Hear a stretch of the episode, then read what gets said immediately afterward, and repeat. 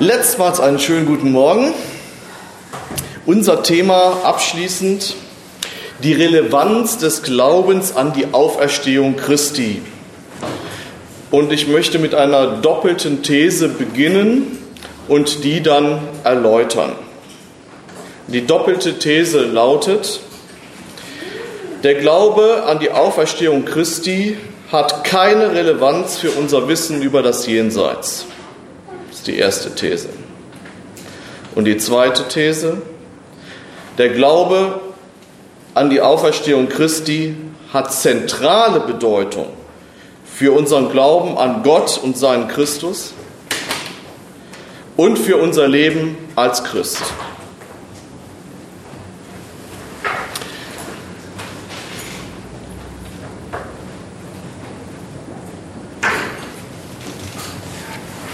Wussten Sie schon, dass Abraham sich unsterblich gemacht hat? Abraham, denke ich, ist doch allen bekannt. Ja? Ja, kennen wir doch, ne? Wie hat er sich unsterblich gemacht?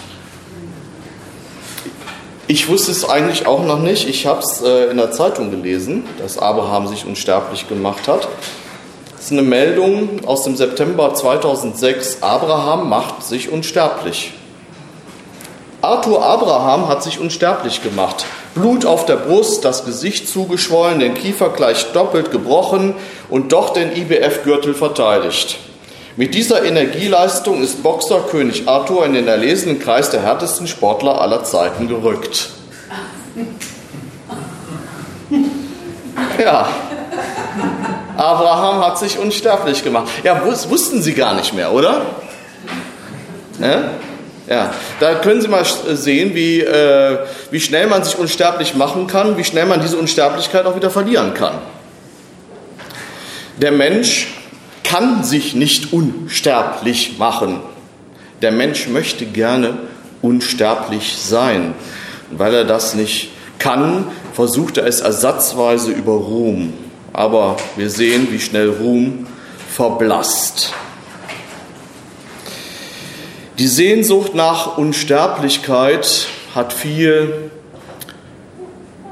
ich drücke es jetzt mal bewusst auch negativ aus, viel auch mit Egozentrismus zu tun. Und der Glaube an ein Leben nach dem Tod steht auch immer in dieser Gefahr. Sehr auf sich selbst fixiert, fixiert zu sein und darauf, wie man sich äh, seine eigene Bedeutsamkeit in Ewigkeit vorstellt.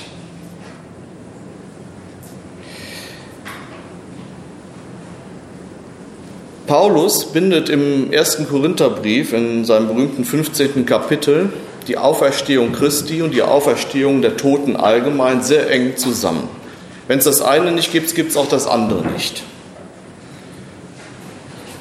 Also, wir können die Hoffnung auf Auferstehung haben. Aber wir sollten sie nicht haben im Sinne eines, einer egozentrischen Hoffnung. Und hier knüpfe ich mal an an den Vortrag, den Siegfried Zimmer eben gehalten hat. Auferstehung bedeutet kein Weiterleben nach dem Tod. Es gibt kein Weiterleben nach dem Tod. Es gibt vielleicht ein Leben nach dem Tod, aber es gibt kein Weiterleben nach dem Tod. In allen Umfragen, die immer gemacht werden in Deutschland, wenn man sehen will, was glaubt die deutsche Bevölkerung, ja, gilt es als sozusagen Kriterium, ob man noch dem christlichen Glauben anhängt, die Frage, glauben Sie an ein Weiterleben nach dem Tod? Muss sagen, nein. Nein, ich glaube nicht an ein Weiterleben nach dem Tod. Ja, ich glaube nicht, daran, äh, äh, dass es so weitergeht wie bisher, nur noch schöner und so weiter, ja, äh, aber so in der gleichen Weise. Ja, natürlich. Ich habe ein bisschen Hemmung, das so auszusprechen, weil für manche ist das ja ein großer Trost. Ja, wenn sie sterben und sagen, ja, ich, ich sterbe, und ich nehme das sehr ernst Und dann, wenn, wenn die Leute diese Überzeugung haben, sage ich auch nicht, ja, wenn das existenziell ist, du darfst aber so nicht glauben, du darfst so nicht denken.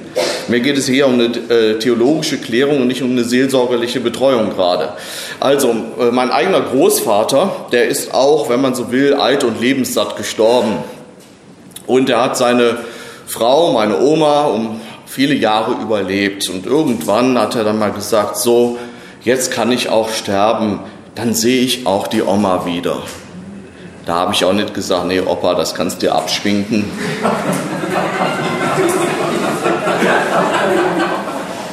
ja?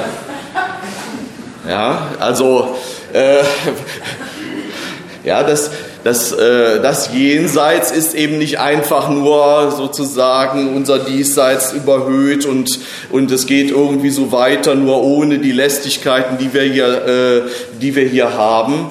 Und äh, naja, wer so dann denkt, naja, im, äh, im Himmel sehe ich dann meine Lieben wieder, den muss man dann vielleicht sagen, ja, aber auch den Nachbarn und den bösen Kollegen.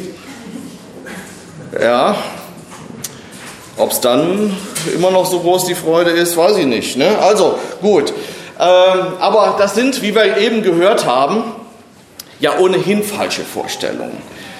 Ähm, wir können nicht einfach unsere Erfahrungswelt, die wir haben, hier ins Jenseits hinein projizieren. Und genau das ist aber immer passiert. Und dadurch ist der Eindruck entstanden, wir Christen, und dann die Berufschristen, also wir Theologen im Speziellen, seien Experten fürs Jenseits. Ja? Es kommen auch immer wieder Fragen von, äh, von Studierenden äh, auf mich zu. Herr Breuer, sagen Sie mal, wie ist das denn dann? Ich sage, ich habe keine Ahnung. Ich weiß es nicht. Ja? Ja, aber natürlich, ähm, der christliche Glaube hat sich entwickelt ähm, über die Jahrhunderte hinweg als ein Glaube, der sehr stark aufs Jenseits bezogen ist. Denken Sie mal an die Zeit Luthers. Ja, die ganzen Ängste, die damit verbunden waren, der strafende Gott im Weltgericht, die Angst vor Hölle und Fegefeuer, das hat das Leben bestimmt. Ja, das hat Leben kaputt gemacht. Und ich fürchte, diese Angst kann auch noch heute Leben kaputt machen. Dabei ist die Botschaft der Auferweckung, wie wir eben so eindrücklich gehört haben, ja eine Botschaft von der Treue Gottes. Das ist ja keine Drohbotschaft. Es ist eine Botschaft des Gottes des Lebens. Aber im Laufe der Kirchengeschichte ist daraus geworden, bei vielen wenigstens, eine Botschaft der Angst. Was ist, wenn ich es nicht schaffe in den Himmel?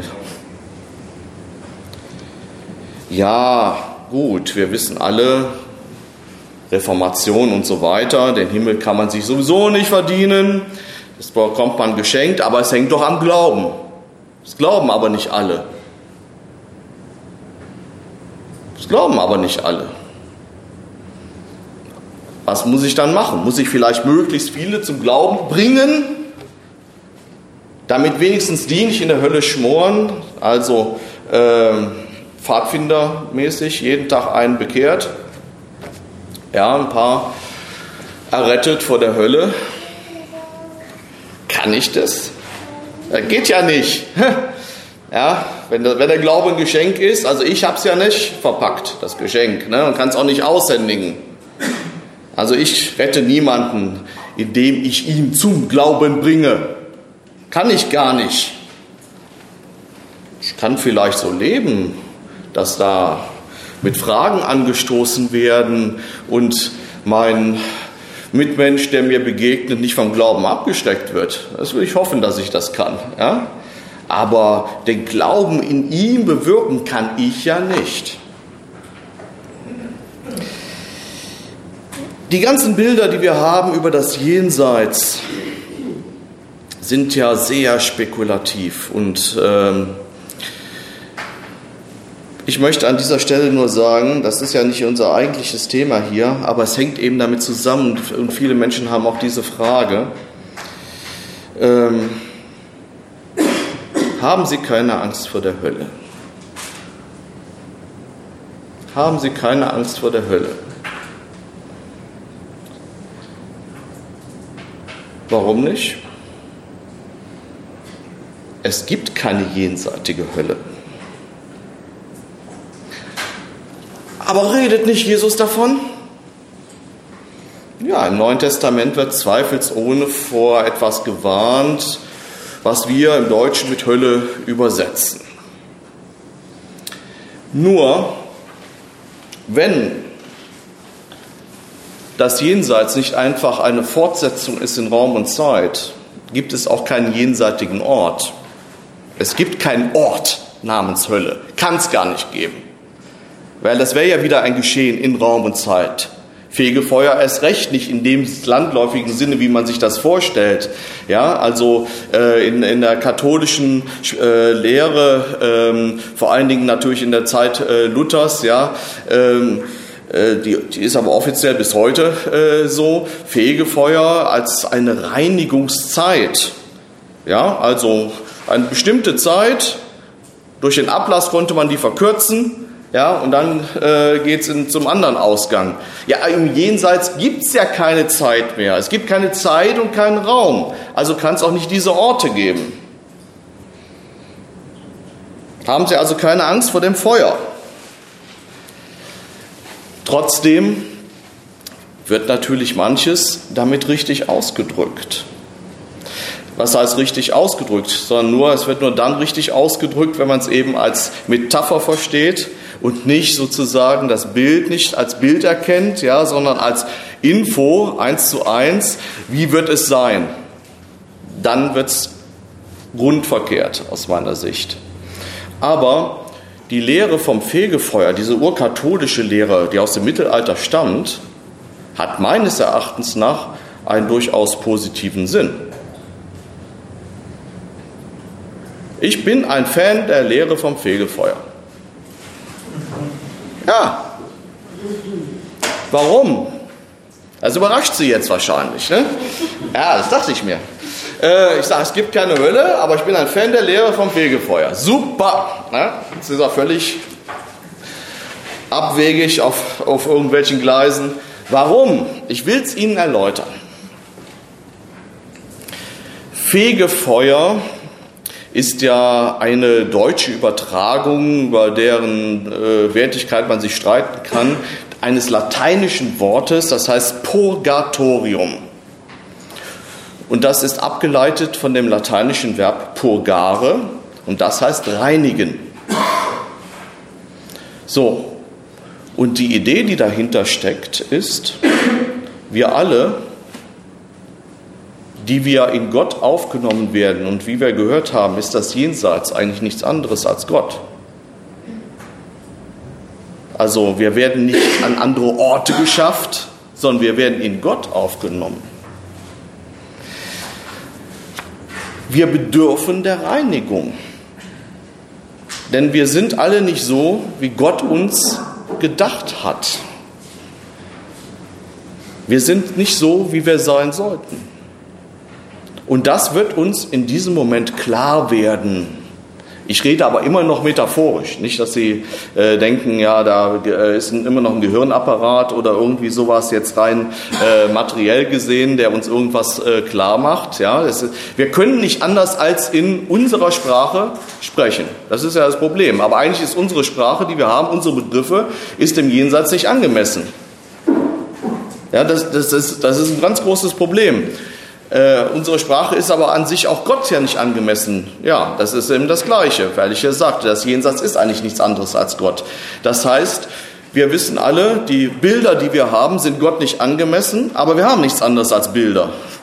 Da, um darüber zu sprechen, müssen uns aber immer bewusst sein, es sind Bilder. So, also, wir äh, werden in Gott aufgenommen, wir begegnen Gott und sehen in diesem Moment alles metaphorische Sprache. Ja, wir, wir sehen, äh, wir sind nicht so, wie wir eigentlich sein sollten, aber jetzt können wir so sein. Jetzt bin ich ich.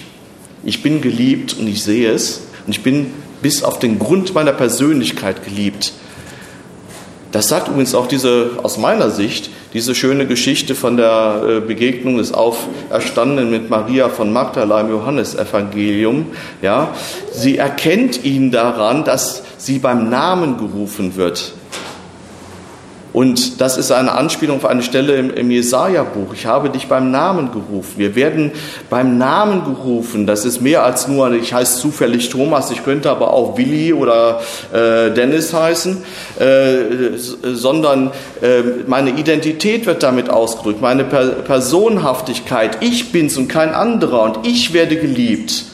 Es bin nicht austauschbar, ich bin eben keine Nummer. Ja, das erkenne ich hier durch und durch.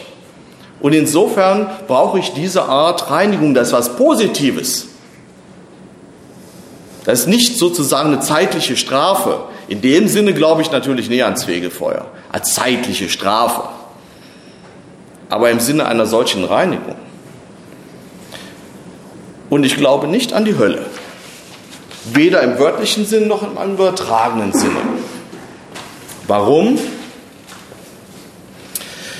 Obwohl die Rede von der Hölle vorkommt, sie ist aber nicht zentral im Neuen Testament, muss man hier jeweils sehen, äh, in welchem Kontext sie steht. Sie steht im Kontext von Gerichtsrede und das ist eine Rede, die in äh, prophetischer Tradition steht und nicht bestimmte Informationen über das Jenseits vermitteln will, sondern äh, den Ernst einer Entscheidung den Hörern vor Auge führen will.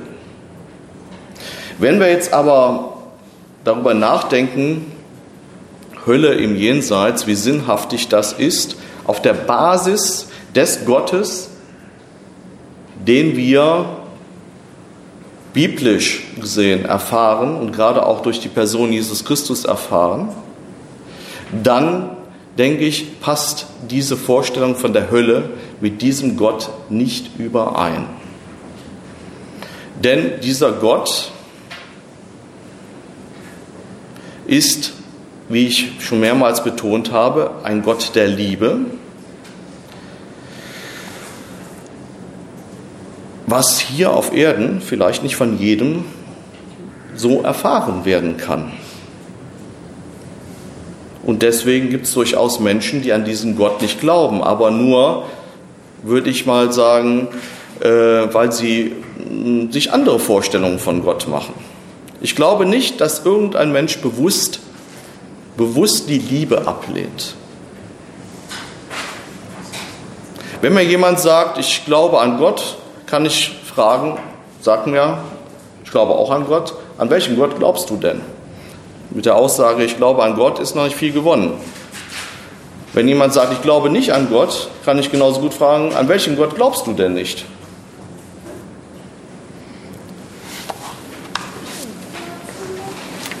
Gott, der die Liebe ist, ist auch ein Gott der Feindesliebe. Gott, der die Gottlosen rechtfertigt, wird die Gottlosen auch rechtfertigen, also auch die Ungläubigen. Denn sonst hing es ja doch wieder irgendwie von uns ab. Und Paulus schreibt im äh, Korintherbrief im 15. Kapitel, dass am Ende Gott über allem und in allem sein wird. Ja, das ist die Vision. Es gibt ja im Jenseits nicht einen Ort außerhalb Gottes. Wenn, wenn das Jenseits Gott ist, dann können wir nicht sagen, die einen sind da und die anderen sind woanders. Ja, wo sollen sie denn sein? Es gibt nicht Orte. Das Jenseits ist Gott.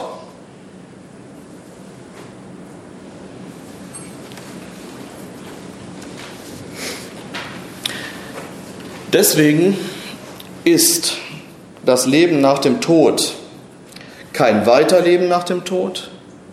Es ist auch nicht einfach die Unsterblichkeit der Seele.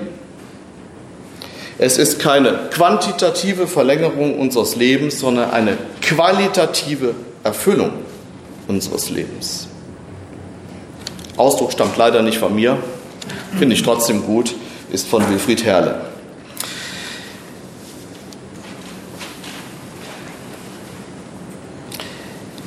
Jetzt zur Bedeutung der, des Glaubens an die Auferstehung Christi, für unseren Glauben an Gott und seinen Christus und für unser Leben als Christ. Jesus hat sich nicht unsterblich gemacht, im Gegensatz zu Arthur Abraham, der längst vergessen ist. Jesus war sterblich. Er ist gestorben. Wir haben darüber gesprochen, dass sein Sterben zentral ist. Auf, der Glaube an die Auferstehung, an die Auferweckung verdrängt nicht das Sterben. Es ist eine Tiefendimension dieses Sterbens. Jesus stirbt und das ist ernst zu nehmen. Er stirbt wirklich. Aber wir sagen im Glauben, er stirbt in Gott hinein. Deswegen ist es eben auch hier nicht zeitlich zu verstehen. Ich habe das schon versucht auszuführen mit den drei Tagen. Und ähm, äh, ich finde wenigstens ein, äh, ein Zeichen dafür, dass es nicht zeitlich zu verstehen ist mit den drei Tagen, äh, ist auch dieses Wort Jesu am Kreuz im Lukasevangelium, in dem er äh, zu dem einen Mitgekreuzigten sagt, noch heute wirst du mit mir im Paradies sein. Er sagt nicht, jetzt warte mal drei Tage, da wird alles gut. Ja, dann hole ich dich ab. Noch heute wirst du mit mir im Paradies sein. Also, es ist ein Sterben in Gott hinein. Wenn, wenn, äh, wenn, es, wenn die Auferweckung was ist, was jenseits von Raumzeitlichkeit ist, dann können wir nicht sagen, das findet irgendwann nach einer bestimmten Zeitspanne statt. Ja? Es findet im Tod statt oder gar nicht statt.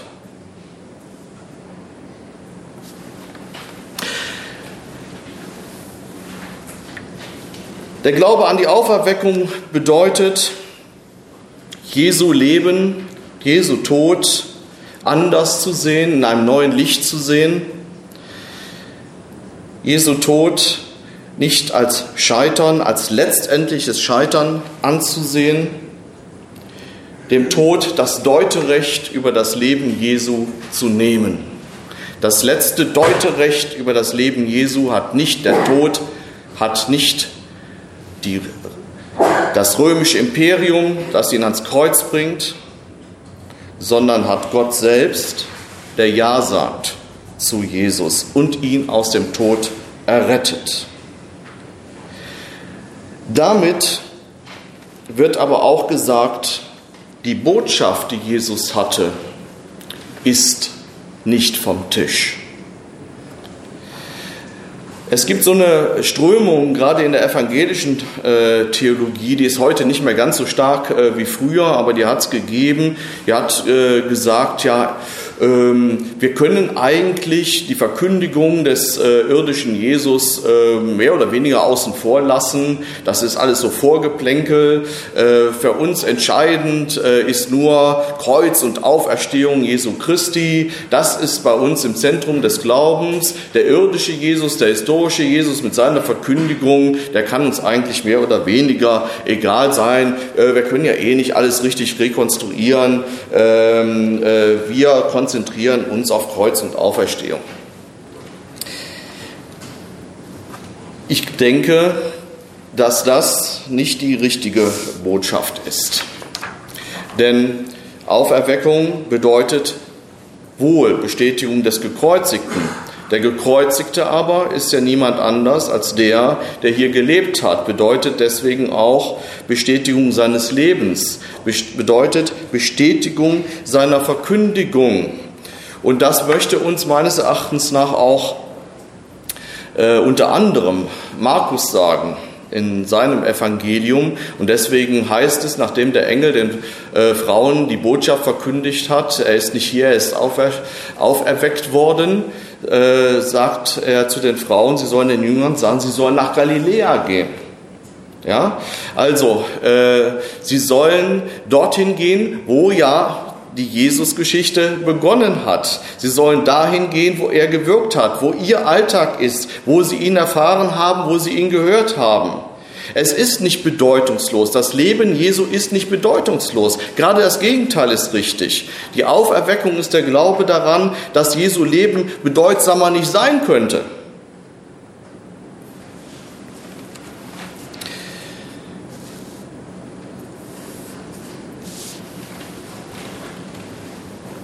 Durch die Auferweckung, durch den Glauben an die Auferweckung sagen wir jetzt natürlich oder können wir sagen, dieser Jesus hatte eine ganz überragende Bedeutung für unseren Glauben.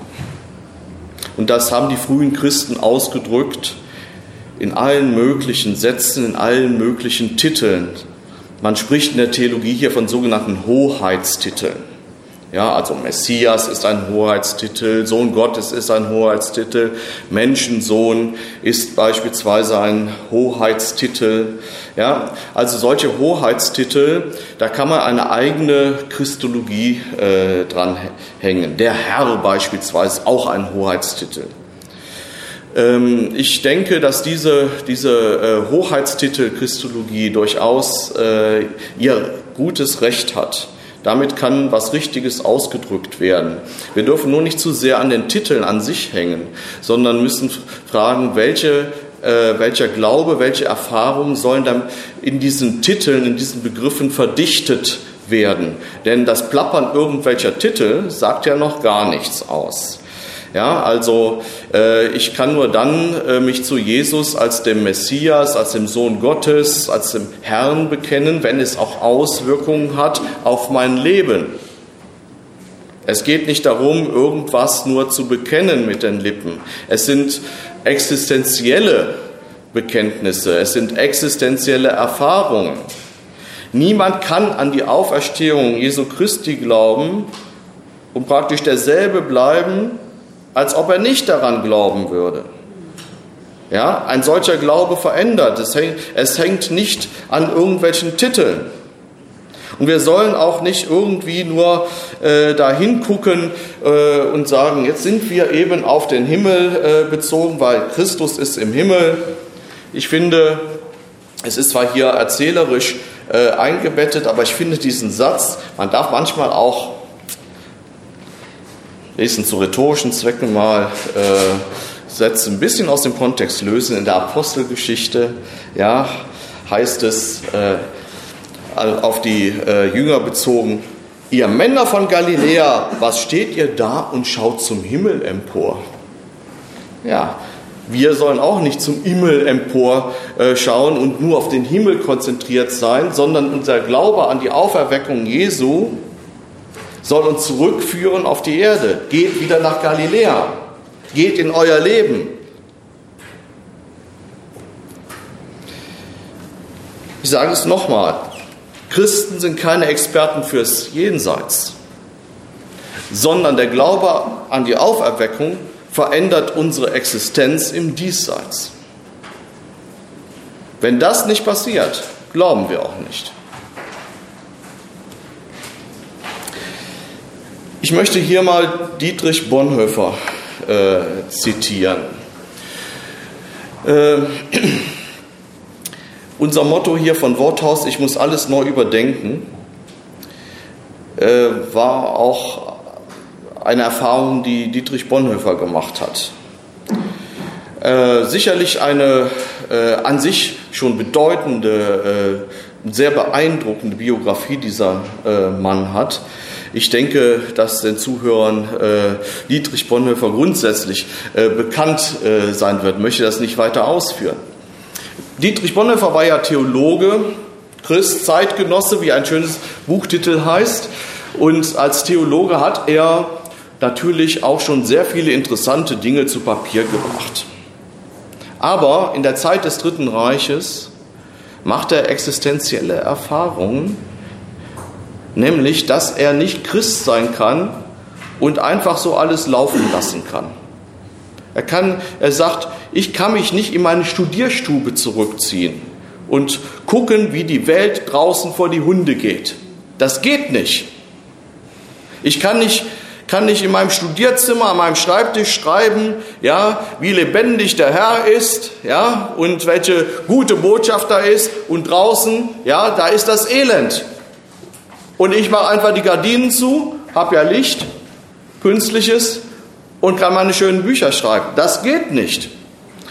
Also hat er Konsequenzen daraus gezogen. Und er hat sich engagiert im Widerstand gegen den Nationalsozialismus, im Widerstand gegen Hitler. Und das hat ihn ins Gefängnis gebracht. Letztendlich ja aufs Schafott. Er ist kurz vor äh, Ende des Zweiten Weltkriegs noch hingerichtet worden. In seiner Zeit im Gefängnis in Berlin-Tegel hat er viele Notizen gemacht, Briefe geschrieben. Sie sind später von seinem Freund Eberhard Bethke veröffentlicht worden unter dem Titel Widerstand und Ergebung.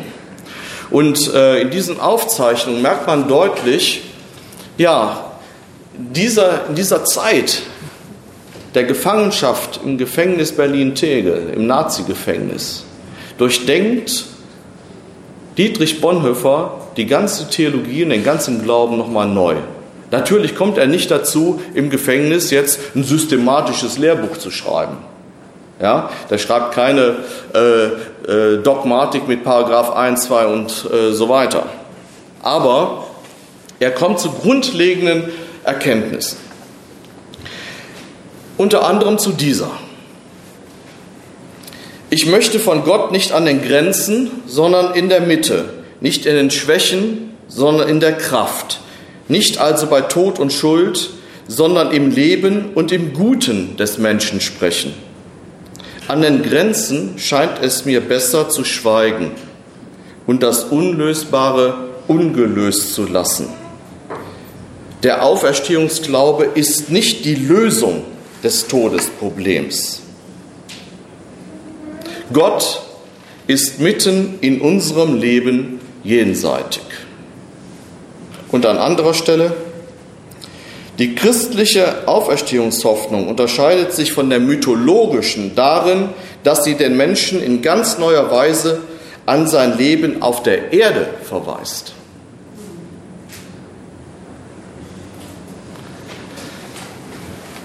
Ein Auferstehungsglaube, der uns nicht auf die Erde verweist, nicht auf unser Leben im Hier und Jetzt, ist letztlich ein Lehrerglaube.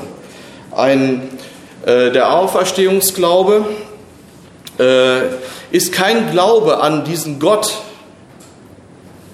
Yahweh, er ist kein Glaube an den Vater Jesu Christi, wenn er sich abfindet mit Ungerechtigkeit in dieser Welt. Dann ist es reine Jenseitsspekulation. Der Glaube an die Auferweckung heißt auch Glauben daran, dass Ungerechtigkeit nicht das letzte Wort hat. Glaube daran, dass es eine Gerechtigkeit gibt, die letztendlich hergestellt wird, dass die Täter nicht auf Dauer über ihre Opfer triumphieren. Und derjenige, der sich nicht in diesem Leben berufen fühlt, gegen Ungerechtigkeit aufzustehen, einen Widerstand gegen die Kräfte des Todes zu entwickeln, glaubt auch nicht an diesen Widerstand Gottes gegen die Kräfte des Todes, glaubt letztendlich nicht an die Auferstehung. Man kann das eine nicht ohne das andere haben.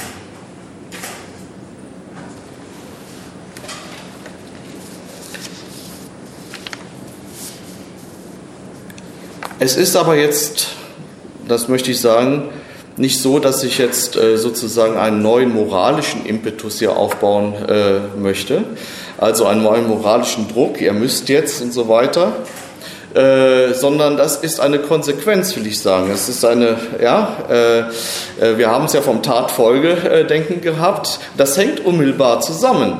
Also es ist nicht so, du glaubst an die Auferstehung, jetzt musst du auch noch daran glauben, äh, dass, dass du gegen äh, Ungerechtigkeit sein musst, sondern das hängt unmittelbar zusammen. Das eine folgt aus dem anderen oder äh, es ist eben gar nicht.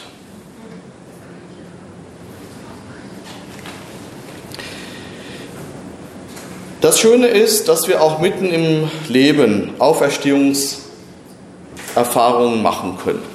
Und das zeigt uns auch das Evangelium, zeigen uns die Evangelienschriften. Wenn Markus sagt, es geht wieder nach Galiläa, sagt, lässt er das praktisch nicht nur äh, den Jüngern ausrichten, ja, sondern auch uns als Lesern. So, wir sollen jetzt das Markus-Evangelium nochmal neu lesen mit der Botschaft der Auferweckung. Und wir werden sehen, dass viele Geschichten, die hier im Markus-Evangelium stehen, Auferweckungsgeschichten sind. Und zwar besonders die sogenannten Wundergeschichten. Wundergeschichten sind auch Auferweckungsgeschichten. Das Wort im Griechischen, das benutzt wird für Auferstehung, ist das gleiche, das benutzt wird in den Wundergeschichten für die Aufforderung an Gelähmte, wieder aufzustehen. Das ist genau das gleiche Wort. Nehmen wir also nochmal die äh, Geschichte, auf die wir hier schon verschiedentlich äh, zu sprechen gekommen sind. Auch ich musste gerade wieder aufstehen.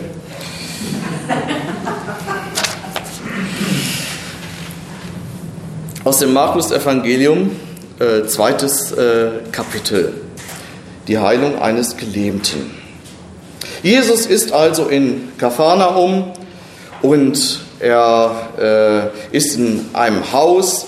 Ja, er ist offenbar in einem Haus, in dem er öfter war. Hier steht praktisch, er war wieder zu Haus. Ja, er ist ja viel unterwegs, aber irgendwie hat er so eine Anlaufstelle in, in Kapharnaum äh, gehabt, wo er öfter äh, gewesen ist. Naja, er ist also wieder da, das spricht sich schnell rum und wie ein Lauffeuer und die Leute kommen und sie belagern das Haus. So ist ja die Situation und man kommt praktisch schier nicht mehr rein. Naja, und da ist eben ein Gelähmter. Und wie das mit Gelähmten so ist, die können schlecht selbst laufen.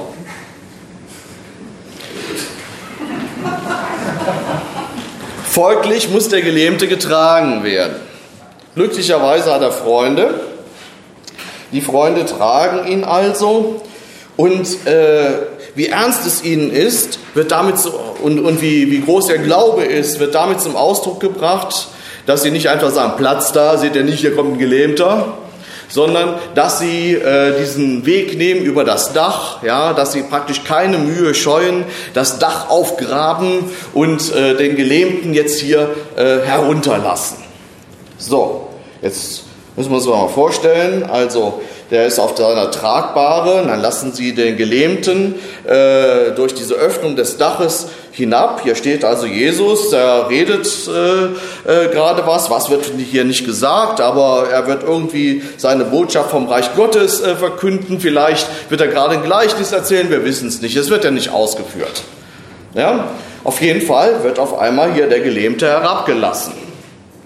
Ja, jetzt sagt Jesus auch nicht, ja, jetzt mal äh, störst mich gerade in meiner Rede oder äh, wie auch immer, sondern er wendet sich sofort ihm zu. Der Gelähmte, der äh, hat sofort seine Aufmerksamkeit. Und er sagt zu dem Gelähmten, mein Sohn, deine Sünden sind dir vergeben. Und wenn wir jetzt mal den späteren Einschub, die Sache mit äh, den sogenannten Schriftgelehrten äh, weglassen, dann geht die Geschichte weiter folgendermaßen. Also, mein Sohn, deine Sünden sind dir vergeben. Ich sage dir, steh auf, Auferstehung, auferstehe könnte man auch sagen, auferstehe, nimm deine Tragbare und geh. Ja, der Glaube kann uns Beine machen. Der Glaube kann uns Beine machen. Die Zusage, dass unsere Sünden vergeben sind, kann uns Beine machen. Kann eine Erfahrung von Auferstehung sein. Und jetzt kommt natürlich alles darauf an, dass wir Sünde jetzt nicht hier so im, im Sinne einer Normenübertretung äh, verstehen. Nach dem Motto, wir listen mal auf, ja, Sündenkatalog, ja, der eine hat ein bisschen mehr, der andere weniger. Ja, und, und so sozusagen wie so, so, Tarife, ja, also äh, es gab es im Mittelalter, so Tarifbuße, ja, also je nachdem, wie viel, wie viel Sünden man, welcher Schwere man auf sich geladen hatte, ja, da äh, hat der Beichtvater sozusagen ja so ein, äh, äh so ein Zettel gehabt und hat gesagt, oh, das macht jetzt drei Vater unser, sieben Ave Maria und so weiter, ja, also äh, so, so eine Verrechnung. Nein, also an solche äh, Sündenaufstellungen, darum äh, geht es hier nicht. Kind, deine Sünden sind dir vergeben. Ähm, das ist keine äh, äh, irgendwie äh, äh Beichtstuhl-Szene. Äh, Was ist Sünde? Sünde ist eine Entfremdung. Eine Entfremdung des Menschen von Gott gleichzeitig eine Entfremdung des Menschen vom Mitmenschen. Und dritte Dimension, eine Entfremdung des Menschen von sich selbst. Denn man kann nicht von Mitmenschen und von Gott entfremdet sein und mit sich selbst im Reinen. Das geht nicht. Also, drei Dimensionen hat Sünde immer. Das deutsche Wort Sünde kommt von absondern. Wer entfremdet ist, ja, der ist abgesondert. Und ich finde, Augustinus hat das mal sehr schön gefasst. Ich bin sonst kein großer Augustinus-Fan. Ich finde, er hat auch viel Unsinniges geschrieben. Aber das hat er wirklich, finde ich, sehr schön auf den Punkt gebracht. Er beschreibt nämlich die Sünde, ich sage es mal gleich auf Deutsch, als ein in sich verkrümmtes Herz.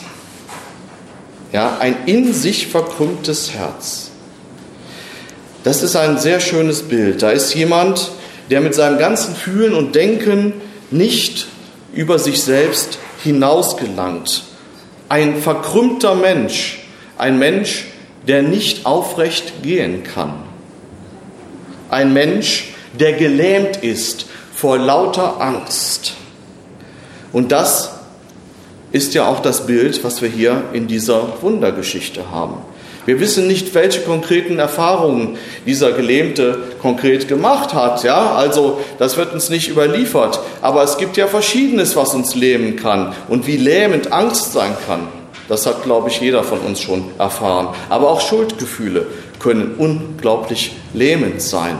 Das, so ist die Botschaft, wird hier uns in der Begegnung mit Jesus Christus weggenommen. Und das lässt uns auferstehen. Auferstehen auch schon mitten im Leben.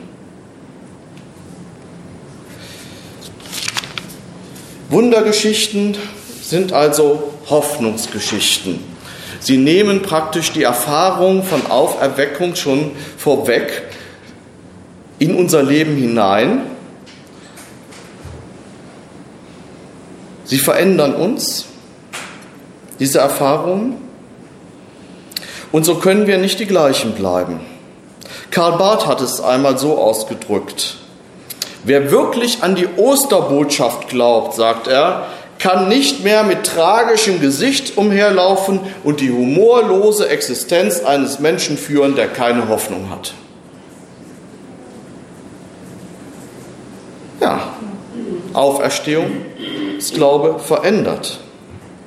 Es geht um Wirklichkeitsveränderung. Wir lassen uns erfüllen von Gottes Geist. Wir glauben daran, dass Gottes Geist nicht an der Macht des Faktischen scheitert, auch nicht an dem, was uns als Sachzwänge äh, eingeredet wird. Wir sind nicht mehr Advokaten des Status quo, wir sind nicht mehr Anwälte, so war es, so ist es und so wird es bleiben. Nein, der Möglichkeitssinn kann in uns wachsen. Die Welt kann auch anders sein und mein Leben kann auch anders sein. Der Schweizer Pfarrer und Dichter Kurt Marti hat äh, mal, vielleicht kennen manche äh, das von Ihnen, das so ausgedrückt. Wo kämen wir hin, wenn alle sagten, wo kämen wir hin? Und niemand ginge, um einmal zu schauen, wohin man käme, wenn man ginge.